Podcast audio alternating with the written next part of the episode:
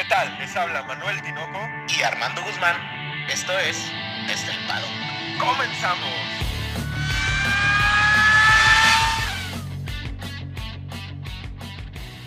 Tinoco, tres palabras. Día de polémica.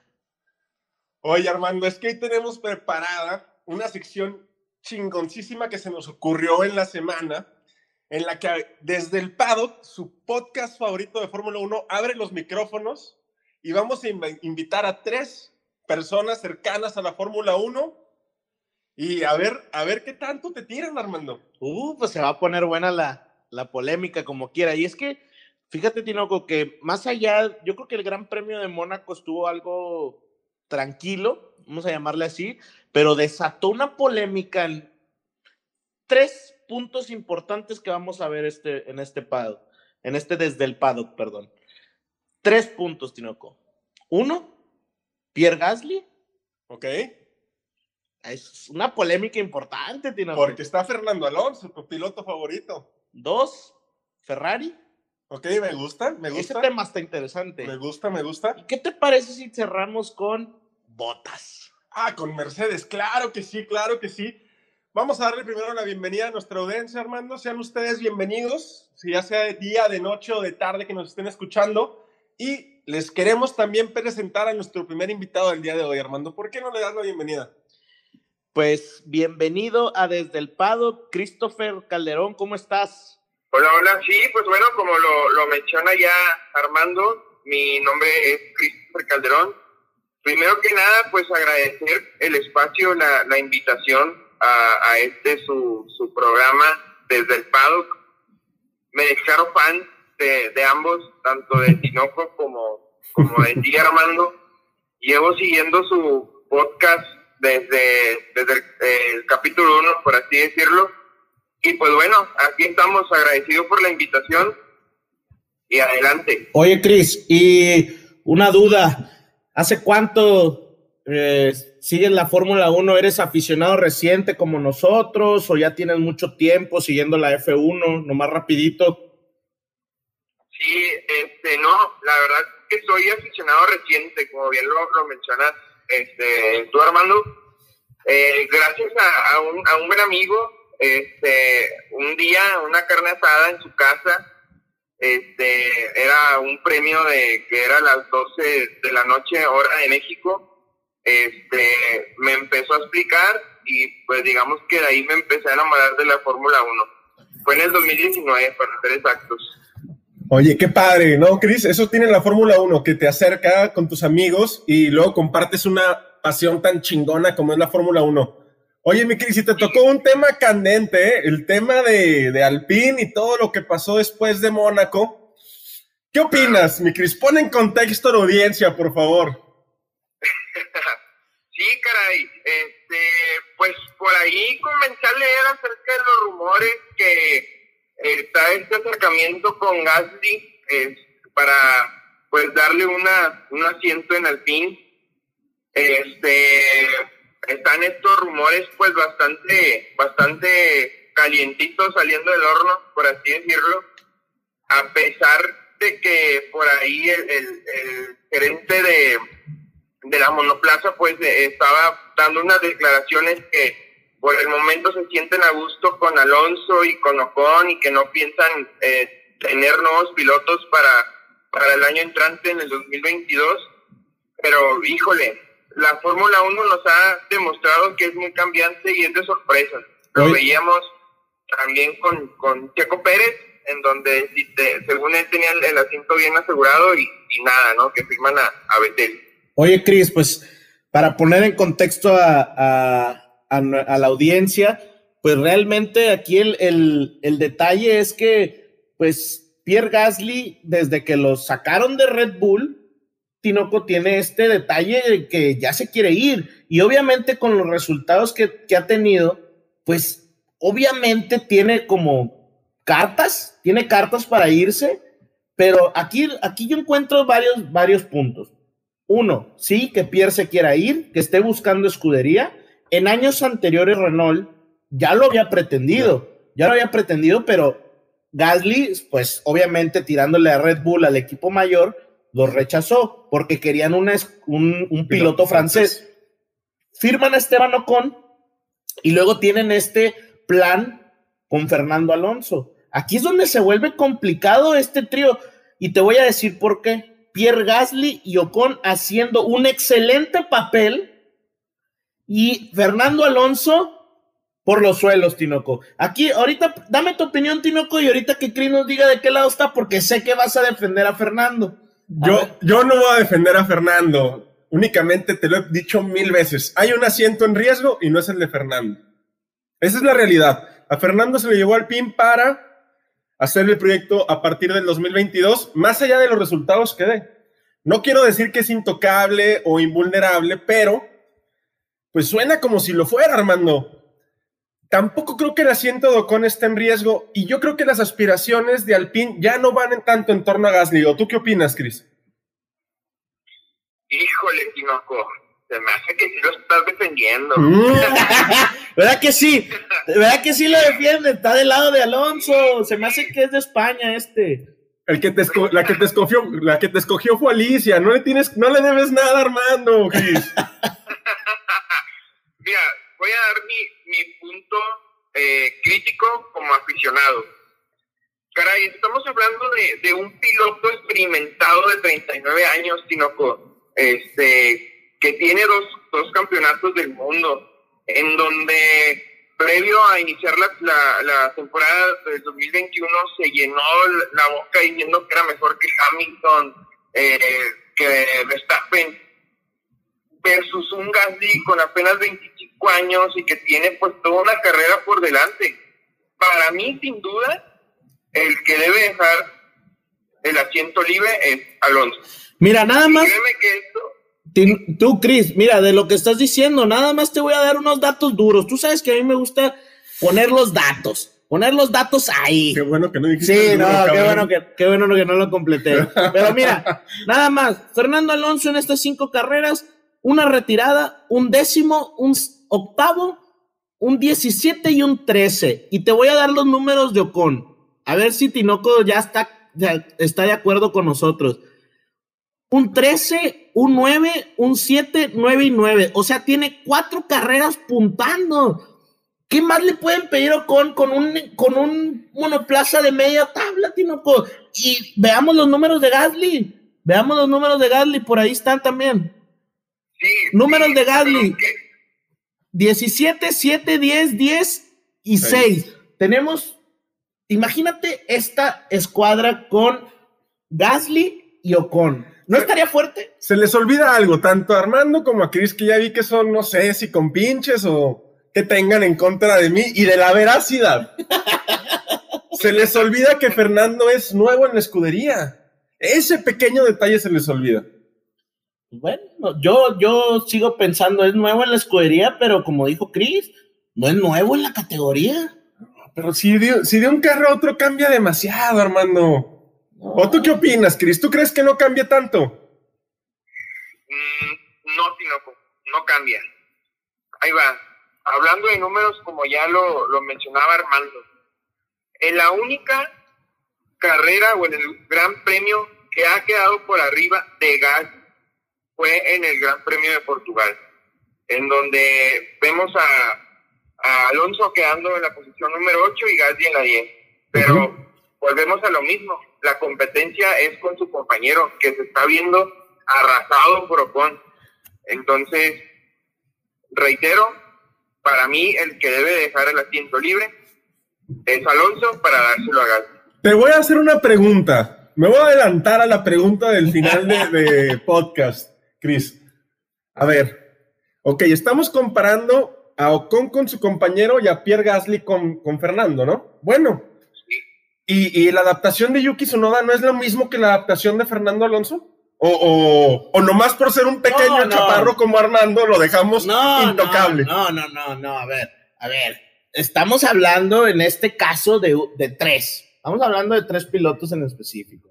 No, yo entiendo, vas a decir, ¿es lo mismo con Checo? Sí. No es lo mismo con Checo, Tinoco. No es lo mismo. Estamos hablando de un piloto que él juró que iba a estar enfrente. Si tiene el carro, Armando, si tiene el carro. Estoy de acuerdo, Tinoco, pero aquí tienes que ver por el futuro. Tienes que ver por el futuro. Es una escudería que a diferencia de Red Bull, si lo comparamos, porque tú ya, me, ya veo que me estás haciendo ojos de es lo mismo que Checo, no es lo mismo. No, que no, no Checo. es lo mismo que Checo, nunca Mira, van a ser iguales. ¿Por qué? Porque Red Bull está peleando ahorita por un campeonato. Tiene un carro competitivo. ujú. Y acá necesitas ver al futuro. Claro. Necesitas ver al futuro.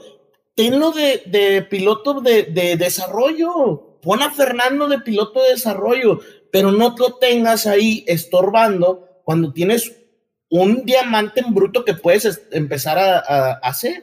Les voy a hacer otra pregunta y esta quiero que me la conteste Chris porque tú ya tienes aquí tu guion hecho y me estás haciendo trampa. A ver, Chris, el próximo año cambian regulaciones, cambia arquitectura de motores, cambia arquitectura de carros, cambian un chingo de cosas.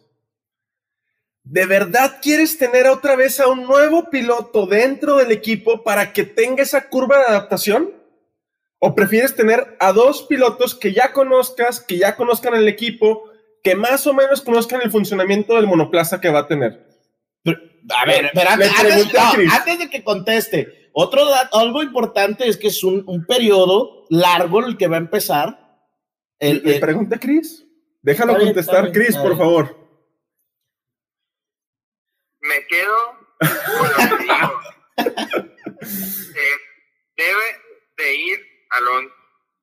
Ahora, yo entiendo muy bien la curva de aprendizaje. Lo entiendo muy bien de cada piloto. Entiendo la presión que hay en cada uno de ellos. Pero estamos hablando de un joven promesa, Tinoco, como lo es Gasly.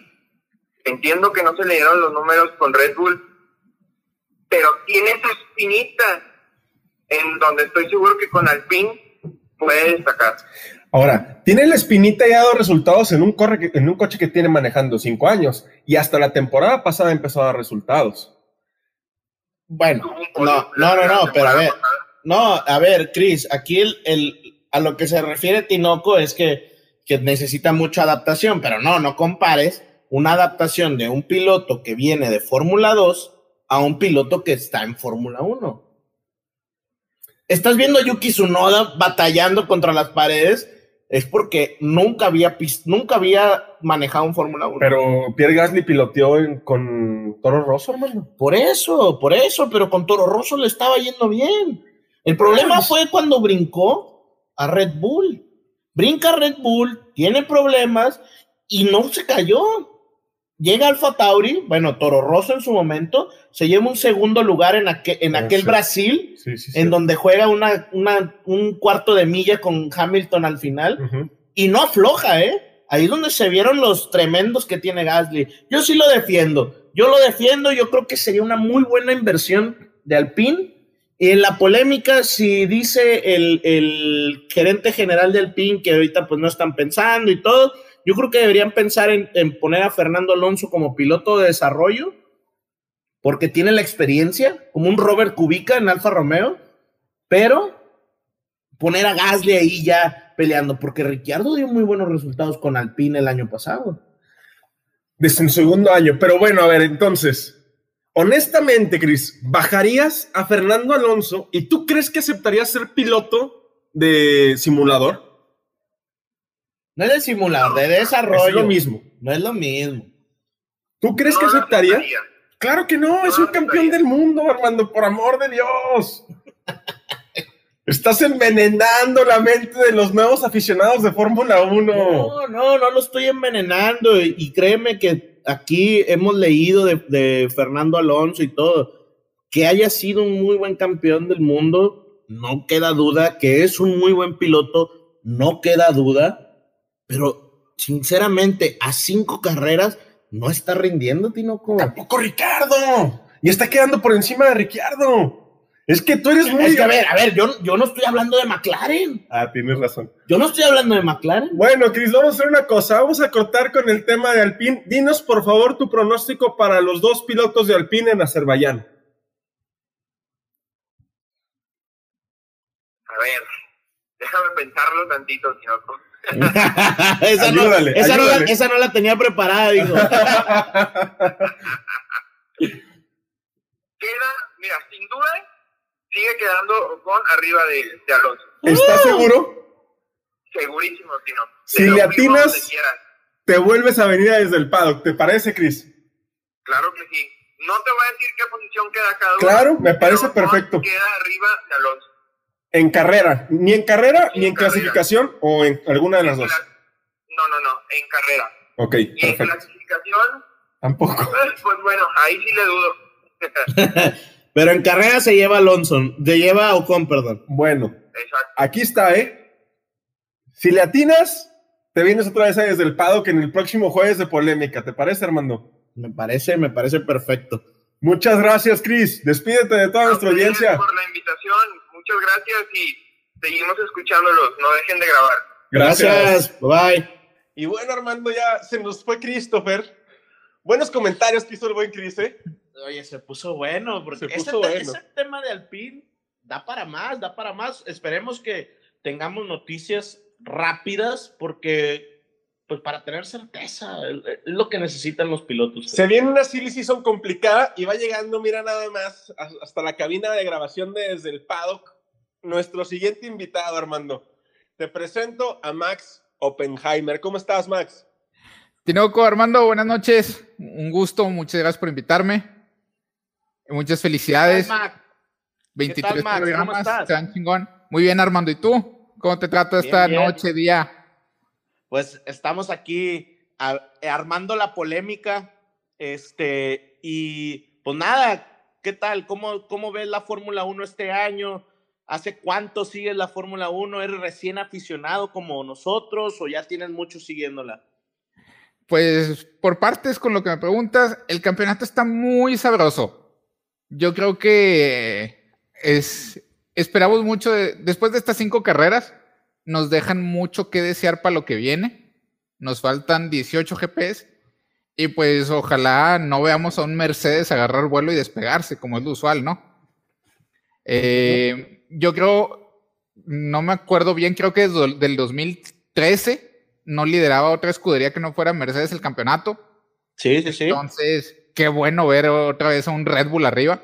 Bueno, el que sea realmente, o sea, que haya competencia es lo que queremos, a fin de cuentas, ¿no? En este caso, pues los Red Bulls de Checo y de Max, o sea, qué mejor, ¿no? Claro. Y pues bueno, con la F1, pues yo tengo una historia un tanto mixta. Eh, cuando yo era niño, mi papá la veía mucho, le daba seguimiento. Pero pues cuando estás niño no te importa todo lo que ya nos encanta ahora, ¿no? Que el chisme, que lo técnico, que todo lo que pasa. Realmente ves Claro. carros bien rápidos y es como que, wow, qué chingón, ¿no? Es chismoso como tú, Armando. Es chismoso. Ahí se le notó ya. No, no sé de qué hables, Tinoco. No me levantes falsos, por favor.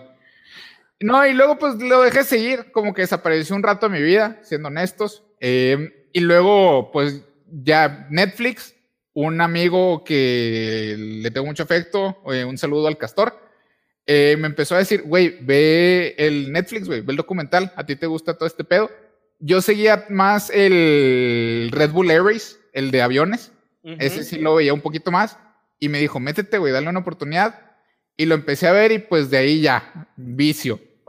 Oye, Max, y es que fíjate que así como tú, yo creo que mucha gente después de, de ver Drive to Survive, este, revivió como esta flama, ¿no? Por la Fórmula 1 y creo que eso es lo que ha hecho bien Liberty Media, eh, porque si te fijas, todo el contenido alrededor de la Fórmula 1 cambió, se modernizó y de hecho como que hizo como este paraguas hacia, los, hacia las, las escuderías, en donde las escuderías ahora también generan esa clase de contenido y, y realmente te tienen enganchado. Ahorita estamos en una semana en donde no hay Fórmula 1 y estamos ganchados con la polémica. Claro. Sí, Claro. no, Drive to Survive viene para y, a- e- encender otra vez la flama de la Fórmula 1, revivirla. Me parece acertadísimo lo que hizo Liberty Media y lo platicábamos.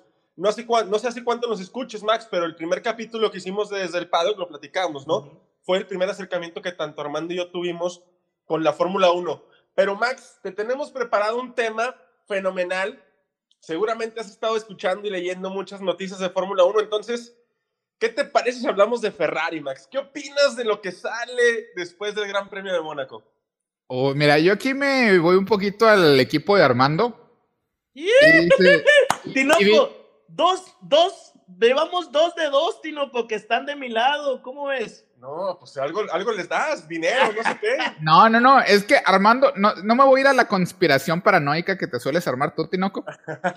Pero Ferrari de la noche a la mañana cambió. Fue Teníamos raro, ¿no? Fue Ajá. raro. Todos creíamos que el mejor escenario de Ferrari era un cuarto o quinto lugar. Y hoy, bueno, perdón, el fin de semana, tienes un Carlos Sainz que dice, no hay Leclerc, no hay problema, tenemos un Carlos Sainz aquí. E En un circuito que no es motor dependiente. No, pero Tinoco, más allá de eso, estás hablando de un cambio exagerado. Estás radical. Radical, exactamente. A mí sí me huele a que hay algo en esa gasolina otra vez. No. A mí, y, y- y de mí te acuerdas que si sigue pasando lo que pasó en Mónaco, unas dos o tres premios más, Va a brincar todo. va a brincar Toto o Horner. No creo, no Claro. creo. Lo que pasó en No, Mónaco ¿cómo no? es- es Tienes, tienes el ala de Red Bull, perdón que me salga tantito de margen, y sin pensarlas empiezan a pelear Toto y Horner. Son niños de kinder que no saben jugar. Claro que van a, claro que van a hacer la de todos. No, no, pero se, está- se están, se están pasando. O sea, esto, lo que pasó en Mónaco fue un cero perfecto de Ferrari y es un circuito que no te exige dependencia del motor en, en rectas. El Ferrari sí mejoró su velocidad en recta, pero en Azerbaiyán, en la recta esa tremenda antes de entrar a la curva número uno, no va a dar el rendimiento que dio.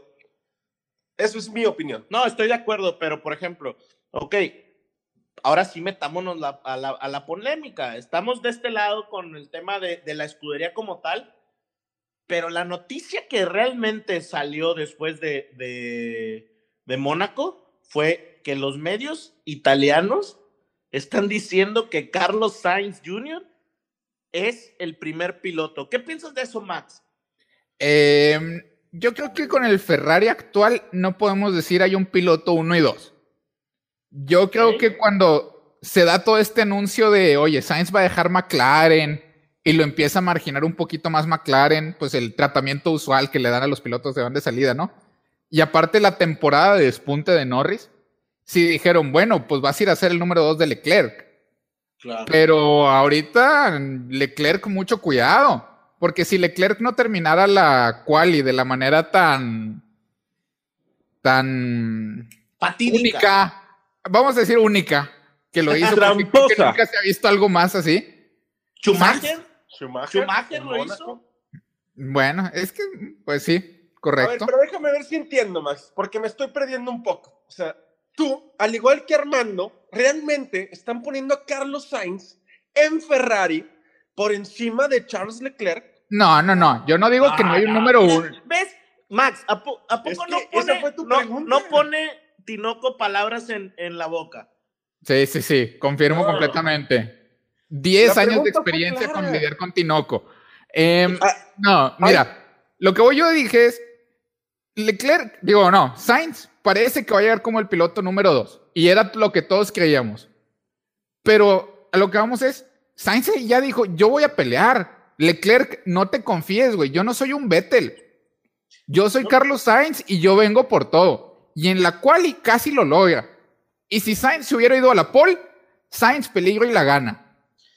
Fí- Fíjate, Max, déjame decirte algo. Yo realmente, yo al igual que tú, pienso que no hay un, un número uno. E- Eso yo creo que estamos de acuerdo. Sin embargo, creo que aquí entra otro detalle de lo que hablábamos hace ratito con Alpine, en donde pues realmente Sainz compensa ese talento que tiene Leclerc con la experiencia. Y, y son pilotos muy diferentes. Tenemos a un Leclerc velocista, un Leclerc arriesgado, un Leclerc... eh, fenomenal, ¿no? Leclerc es, es por talento, ¿no? Claro. Claro. Pero tenemos a un Sainz de trabajo, de gestión, Seguridad. de seguridad, de puntos, y realmente tenemos ahí, la- por eso ahí, ahí podemos ver en los datos, tenemos 38 puntos de Carlos Sainz y 40 de Leclerc. ¿Qué es? Está parejo. Claro. Yo creo que es, es la pareja que más, la pareja de pilotos que más cercana está en puntos por la completa y total eh, adecuación que ha tenido Carlos Sainz a su monoplaza. Eso es lo que tiene. Pero de ahí Claro. a que medios italianos de donde es el cabalino rampante, pongan a Carlos Sainz y que venga Armando desde el paddock y Max como invitado desde el paddock a decir que Carlos Sainz Jr., que es un pilotazo, pero está muy lejos de Charles Leclerc, Armando. Lejísimos. No creo que esté tan lejos. Pues mira, lo lejos son dos puntos hasta que alguien nos pruebe lo contrario. Es todo, Max. Así es. Así de fácil. Así Solo de son fácil. dos puntos. está ganando la pregunta, ¿eh? Te está ganando la pregunta. Fíjate, Max, te voy a leer unos datos.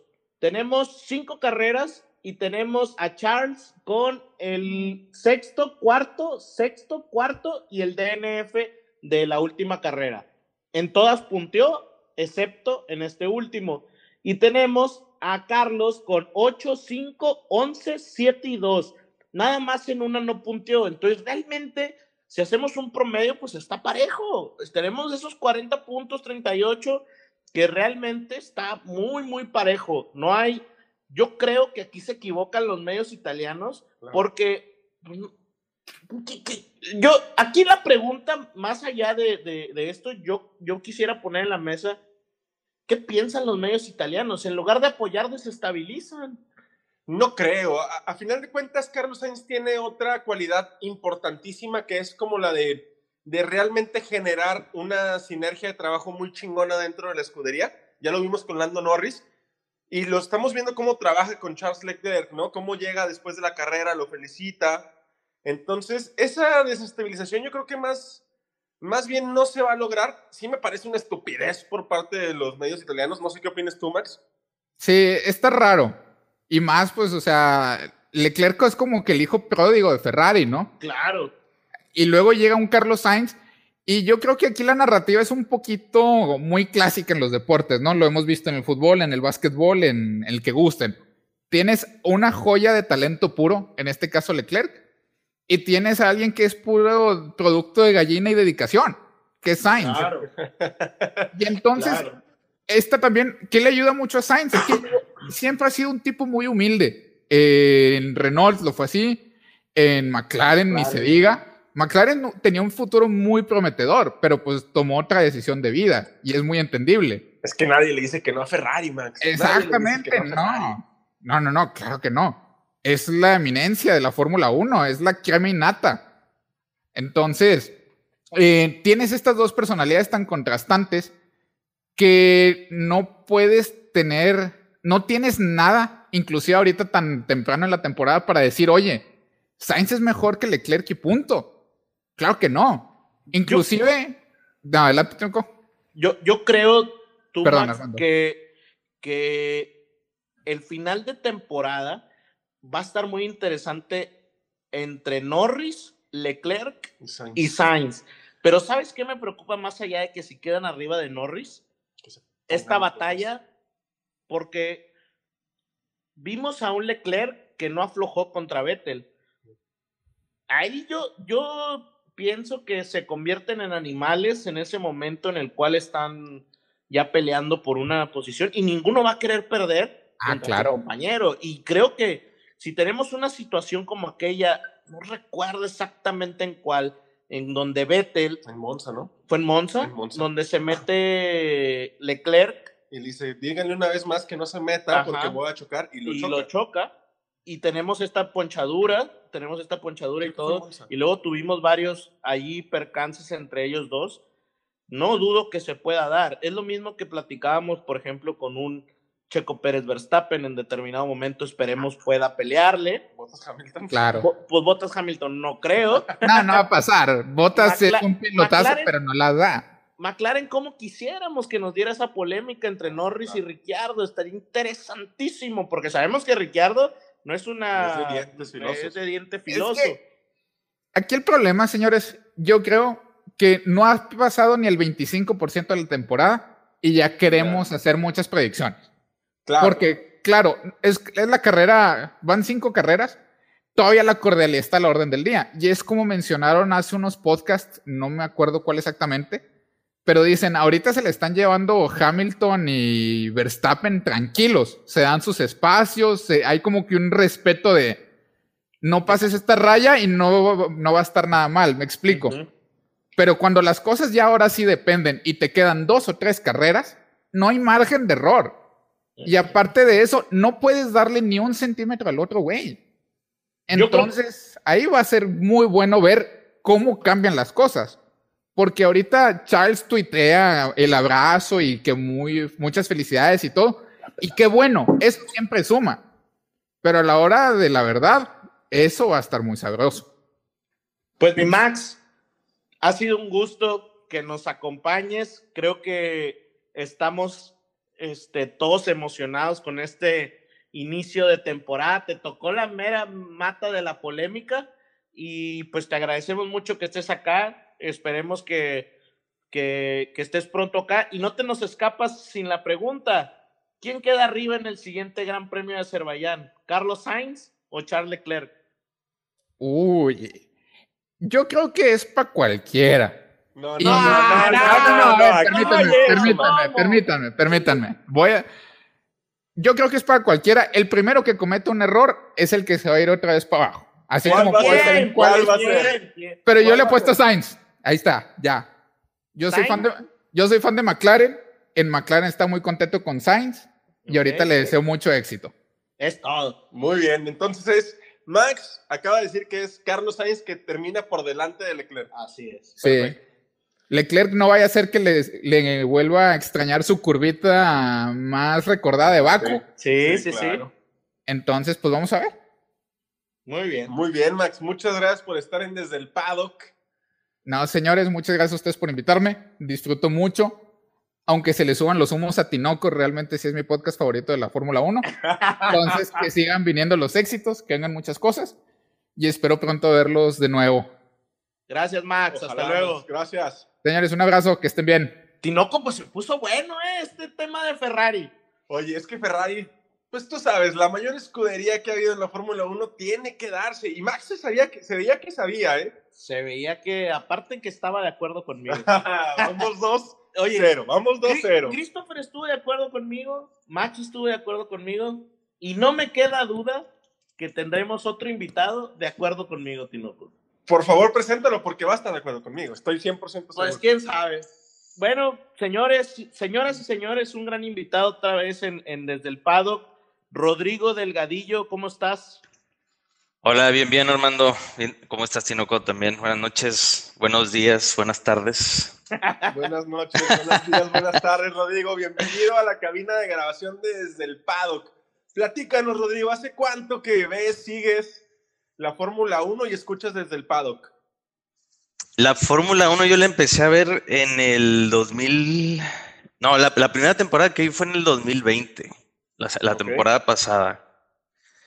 Creo, o la 19, Armando, ya no me acuerdo la verdad. No, la 20, la 20. La 20, sí, sí, sí. En el 2019, yo me acuerdo que realmente yo había visto nada más la serie de Netflix. Este, en ese momento no empecé a ver la Fórmula 1 como deporte, vi la serie, me, me interesó y todo, pero ya en el 2020 fue cuando ya vi la, la temporada de Fórmula 1. Y, y es lo que hablábamos ahorita con Max, ¿no? También de que mucho aficionado, que somos recientes aficionados y que esta, esta serie realmente despertó eso.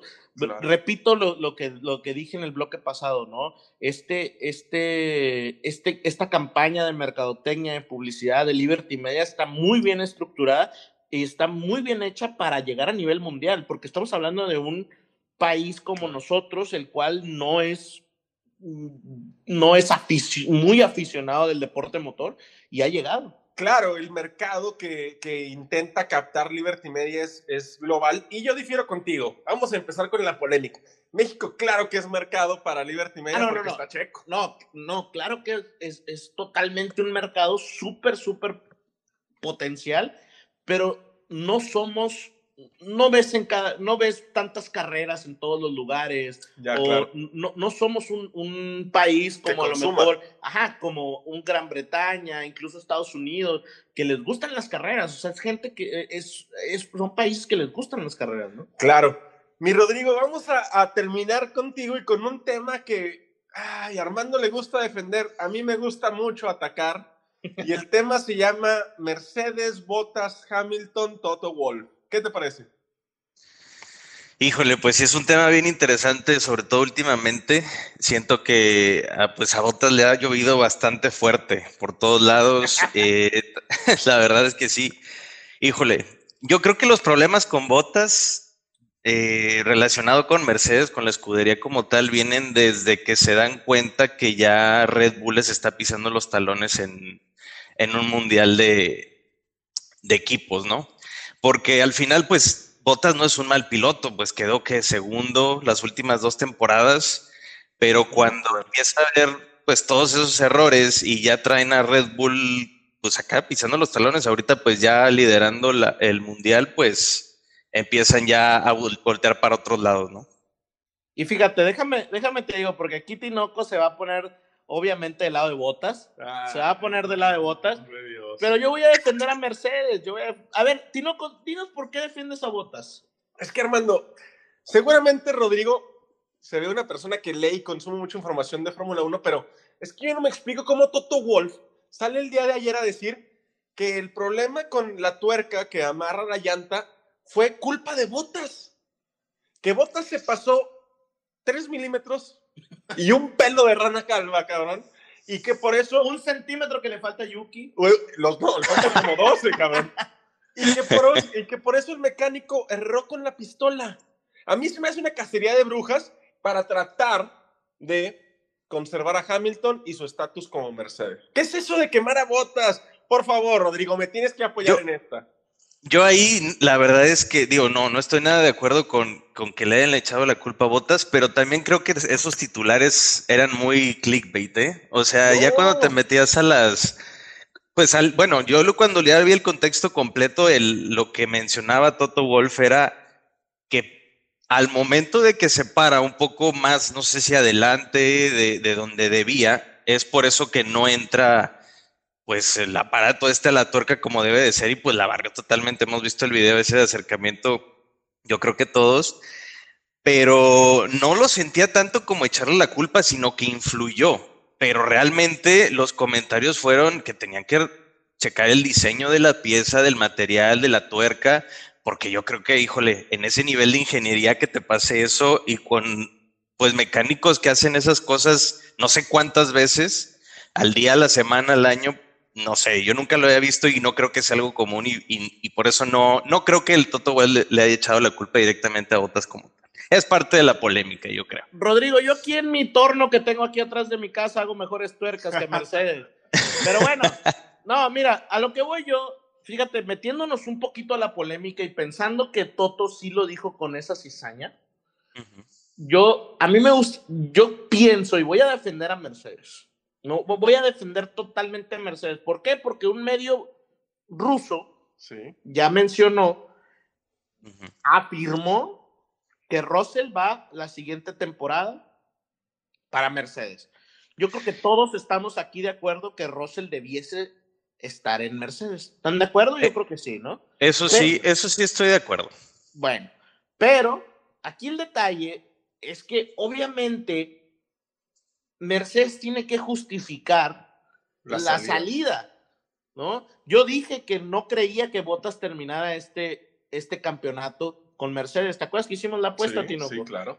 Pues muy bien, yo no creo que termine. ¿Por qué? Porque lo van a seguir atacando, lo van a seguir atacando. Y si este rumor de que Russell va para Mercedes, no creo que esperen hasta 2022. No creo, sobre todo por lo difícil que se le va a presentar a Botas en la segunda parte de la temporada. Se vienen circuitos totalmente diseñados para los rebases que hace Checo. A partir de Austria, ¿no? A partir, de... Ahí vamos a tener, yo creo que en su máxima expresión en Red Bull. Y no creo que mantengan a Botas. Te voy a poner en contexto, Rodrigo. Mira, el, el periodista ruso Alexei Popov, no sé si se pronuncia así, mencionó esto, ¿no? Que ya tenían asegurado a George Russell, pero él lo pone hasta el 2022, Armando. Y es un medio que ya ha sacado notas medio engañosas, Max TV se llama el medio. No sé, yo creo que Bottas termina la temporada. ¿Y tú, Rodrigo? Yo sí creo que la termina también, la verdad. Este, pero, Pero sí, digo, y realmente el que volte- volteen a ver a Russell se me hace obviamente lo más lógico y más Claro. después de lo que hizo el, el año pasado en, pues la maravillosa carrera que todos recordamos que fue la que, la que gana Gana Checo. ¿no? Sakir, en Sakir. Ajá, en Sakir. Este, y pues bueno, también influyó mala suerte. Algo, me recuerdo que hubo un toquecito y todo que, que, que, que le afectó. Pero pues desde ese entonces yo creo que todos nos dimos cuenta que ya le estaban echando el ojo. Y ahorita que, pues sí, también se le están, pues como dije al principio, lloviendo esas cosas a botas que están sumándole a, a esa jarrita que está llenando Mercedes para sacarlo de alguna manera, pues, pues sí, pero sí creo que termine la, la temporada, la verdad. Y fíjate, realmente, realmente lo que es este Botas no ha hecho una mala temporada. Inició No, con no. un tercer lugar y luego en el premio de la Emilia Romagna, el mismo el- Russell es el que lo saca. Claro. E iba mal, eso es un hecho, iba como en octavo, Noveno. noveno por allá, pero después tiene dos terceros lugares y esta última retirada que no es culpa de él. Según Toto, sí fue culpa de él. No, no, eso no fue culpa de él, o sea, yo no lo quiero defender, pero lo que sí hay que, hay que ser muy honestos es que tienes que tener a tu piloto, el cual tiene la experiencia, y a tu piloto, el cual es el futuro. Sí, pero Hamilton tiene 36 años y no lo puedes correr porque es el campeón del mundo. Sí. ¿Quién va a correr a Hamilton? ¿Quién va? Sí, claro. Y en su mejor momento. Ahora, yo quiero entrar a otra polémica. Quiero entrar a otras dos polémicas. La primera es, a Botas le conviene que se vaya de Mercedes. El- lo mejor para el futuro de Botas es irse de Mercedes. Pues en esa noticia, perdón, del ruso mencionaban que era, iba a ser intercambio con el Williams, ¿no? O sea, que él se iba para allá para traerse a Russell. Pues Eso ahí había se vuelve complicado. Recordemos que Will, eh, Bottas empezó con Williams. Sí. De hecho, tuvo buenas participaciones. De hecho, tuvo hasta podios. Tuvo uno, dos, tres, cuatro, cinco, seis, En siete 2015, podios. ¿no? 2015, siete podios 2016. con Williams. O sea, realmente no le fue mal en, en Williams. Y tuvo muchos lugares de puntos, muchos puntos. Yo creo que lo mejor sería que Bottas se fuera. Y la otra es el berrinche que hace Hamilton durante toda la Ya carrera. vas a empezar, Tinoco. ¿Por qué? ¿Cuál es el problema con Hamilton? El berrinche que hace, el decir que A ver, equipo- Rodrigo, Rodrigo, a ver, ¿tú qué piensas de, de Sir Lewis Hamilton? A, a- a mí se me hizo, la verdad, sí, totalmente fuera de lugar y antideportivo. Dos, dos, cabrón. La verdad, sí, no. O sea, entiendo, eres el primer lugar, eres el mejor del mundo, lo has demostrado muchas veces, pero de ahí a que una mala carrera, quien sea que fuera el culpable, tomaras esas actitudes con tu equipo que siempre te ha dado buen. Pues ustedes lo mencionaban en, en el último podcast, ¿no? Buen carro, buenas estrategias. Entonces, digo, la frustración te veía, pero yo creo que no la manejó nada bien, nada bien. ¿Ves? A ver, defiéndelo, Armando. Por favor, defiéndelo. o intenta no. defenderlo. Fíjate, yo sí lo voy a defender. Ay, desgraciado. Sí lo voy a defender. ¿Cuánto tiempo estaba en, en la cima? ¿Siete años? ¿Cuántas carreras malas han tenido? Yo me acuerdo de tres. Tres. Vamos a poner que tres. ¿Tú crees que no te vas a frustrar si siempre estás en la cima? Pero te, te ayudaron a conseguir el primer lugar en Bahrein, ¿no? Eso fue estrategia de Mercedes. Sí, claro. Pero va- obvio, buena ejecución, buena ejecución. Sí, claro. Y No, yo me acuerdo y- de Turquía, el año pasado fue lo mismo, ¿no? Que, muy buena ejecución. que largó desde muy atrás. el Ahora, problema no es que tengas frustración, sino cómo lidias con ella. Para mí, o sea, eso debe de ser parte de lo que un primer lugar y un campeón del mundo debería poder hacer. No, obviamente es bueno, yo creo que pues, va a ser leyenda este güey, pero en esta ocasión, hablando de cómo está tomando la- esa frustración, no, no, no se me hizo nada bien. Pero no lo van a echar. No, claro. No, pero no. cuando ganamos, gano yo. Y cuando perdemos, pierden ustedes. No, no, no. Ah, eso fue lo que No, dijo. no. Eso fue lo que dijo. ¿Y contestó? Armando, hay una entrevista de DAZN que le preguntan, ¿tienes algo que a- tienen algo tú y tu equipo que aprender de esto? Y dice, mi equipo sí, yo no. Yo no me equivoqué. Y se va y deja el micrófono ahí abierto, ¿eh? O sea, eso no te quiere decir cuando pierden, pierden ustedes. Creo que aquí hay un detalle que no hemos, no hemos visto y quizás es la última polémica que vamos a tocar en este podcast. Lo que no hemos visto es que realmente Mercedes como tal, todo el equipo, nunca ha lidiado con esta frustración. Ni con la presión. a eso me refiero, con la presión con, de tener a alguien tan cerca, que es lo que mencionaba Rodrigo al principio, ¿no? De nunca lidiado con este, este estarle pisando los talones, que todo el equipo no ha lidiado con eso, siempre hay siempre tenían como este piloto y esta última, esta última carrera, la estrategia que tenía que, fue muy buena de Red Bull con los dos pilotos y tenían dos pilotos contra uno. Sí. Entonces, ahí, ahí es donde tanto decía Red Bull, ¿no? Yo necesito tener a Checo ahí para poder pelear en estrategias. Y yo creo que en una, en una que los tengamos a los cuatro, en los primeros cuatro lugares, vamos a ver realmente quién tiene los bien puestos. Yo creo, a diferencia de lo que, que opina Rodrigo, que Red Bull puede manejar mejor esa presión que Mercedes por únicamente la experiencia. ¿Tú qué opinas, Rodrigo?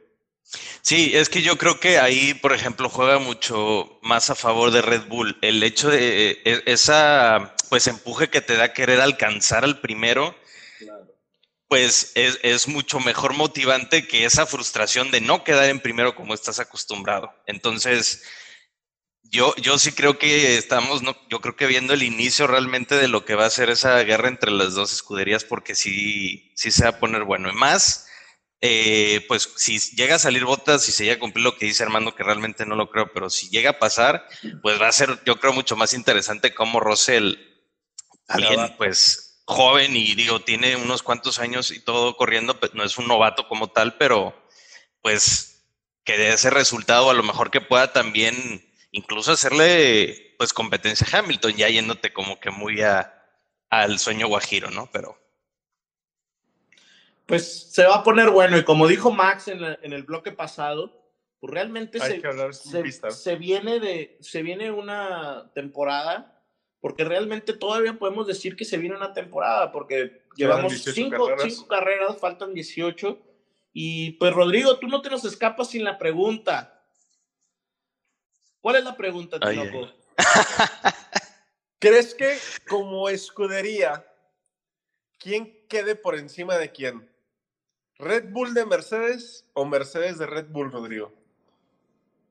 Híjole, yo sí soy bien optimista y yo digo que Red Bull sobre Mercedes. No eres optimista, eres veraz, tienes la verdad en tu ser, chingado. Hay que acordarnos que aquí somos chequistas. Chequistas, claro. Muy bien, Rodrigo, pues muchísimas gracias por acompañarnos. Vamos a dar la despedida de este podcast. Armando, muchas gracias, Rodrigo, por estar con nosotros. Eh, a los que nos están escuchando, platíquenos si les gustó esta dinámica que estamos haciendo. Ahorita fueron tres personas del área de Nuevo León, de Monterrey, porque acá radicamos tanto Armando y yo. Pero esto se puede replicar. Platíquenos si les gustó otras dinámicas que podamos implementar para invitarlos a nuestros juegos de polémica. Y Rodrigo, ¿a quién desde el Pado cuando despedimos decimos Box Box, Rodrigo? Box Box. Box Box. Hasta, luego. Hasta luego. Bye. Box Box Box. I would, I would like to go to the end. We're happy for you to continue.